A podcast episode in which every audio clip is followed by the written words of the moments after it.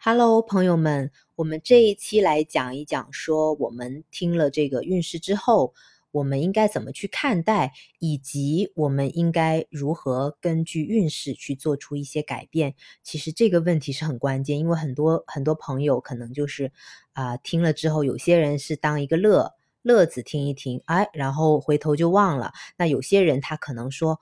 哎，这个我听完又怎么样呢？我我应该怎么去改变呢？就是说我听了这个这个运势之后，这个意义在哪呢？其实这一块也是呃，怎么说？咱们呃讲的商业化一点，就是说我的这个售后服务我也得包在里面，就是包大家，就是说呃包听包懂，对吧？不是说听一听就完了，对吧？OK，那我们正式进入我们今天的主题。首先啊，如果你是抱着一个将信将疑的态度来看待。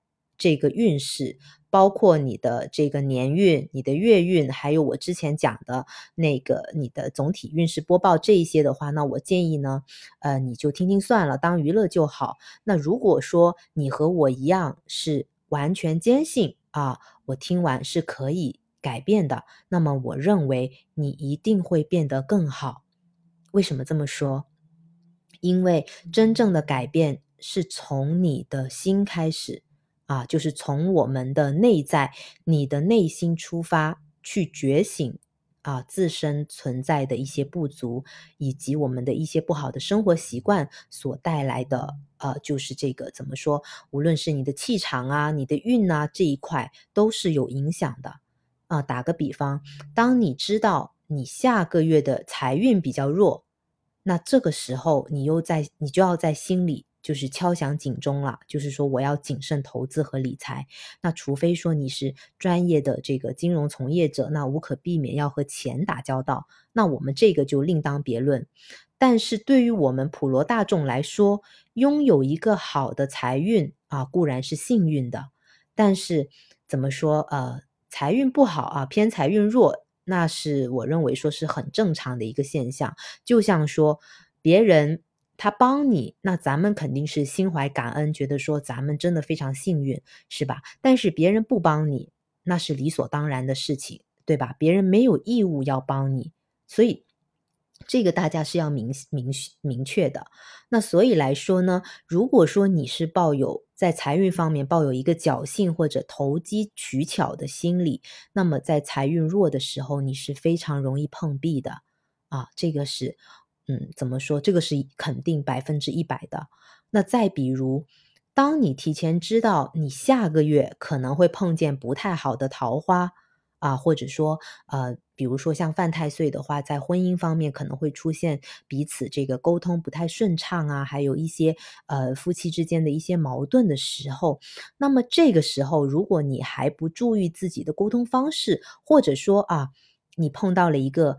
你觉得还不错的男生，一个女生是吧？你就一头热给栽进去，那么最终受到情伤的人肯定是你，是吧？就是说，那比如像生肖猴今年他冲太岁，那么可能碰到的一些桃花，哎，你觉得还不错，但是他可能只是你的短暂的桃花，你就要自己就是擦亮眼睛，是吧？多花点时间去了解之后，哎，再去投入感情，就不要说，哎，我一上来我就恋爱脑，是吧？那就没有办法了，那就是不撞南墙不回头，偏不信邪，那咱们就没有办法挽救啊，这个咱们就不谈。那第二点，我想说的是，你在收听运势的时候，我们应该是要抱以一种怎么样积极正向的态度去看待。就是说，无论你听见你的运势是弱一点还是强一点的时候，你都不要觉得不开心啊，亦或是欣喜若狂啊！我真的运势爆炸，我特别好运，怎么怎么样，是吧？咱们以一个平和的心去看待、去听这个运势的播讲。那运势弱的时候呢，我们就保持冷静啊，多关注自身，少去管别人的闲事。花多点时间啊，修养身心啊，韬光养晦，是吧？那运势强的时候，我们肯定是要乘胜追击，对吧？把握时机，把之前我们做的这个努力一并整合，就给它发出来了，是吧？那你有好命的同时，你要碰见有好的年运啊，你才能够事半功倍，左右逢源。你好命，但是你碰的这个运都不好，其实是没有用的，就是你再好的命都没有用啊。这是从咱们阴阳五行。这一块来讲，当然这个扯远了，咱们就不说。那再再比如说，当你提前知道自己下个月啊肠胃不太好，但是这个时候你还是胡吃海喝啊，又不注意饮食，对吧？老是去吃外卖啊，吃方便面，那么我认为说你这个运势你也是白听了。所以今天这期节目最重要的，我是想告诉大家的，就是说我们要从自己的内在去做出改变，就是你在听完运势之后，你要重新去改变。